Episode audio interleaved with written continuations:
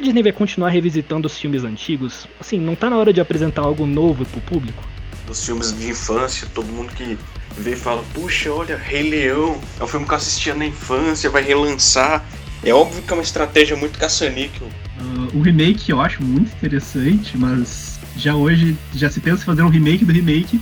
É Scarface do Brian De Palma. Cara, um remake que eu quero que é, é um soft remake, né? É o Punhado de Dólares, que é aquele remake do Yojimbo. O João ele roubou a minha ideia, eu ia falar de Scarface também.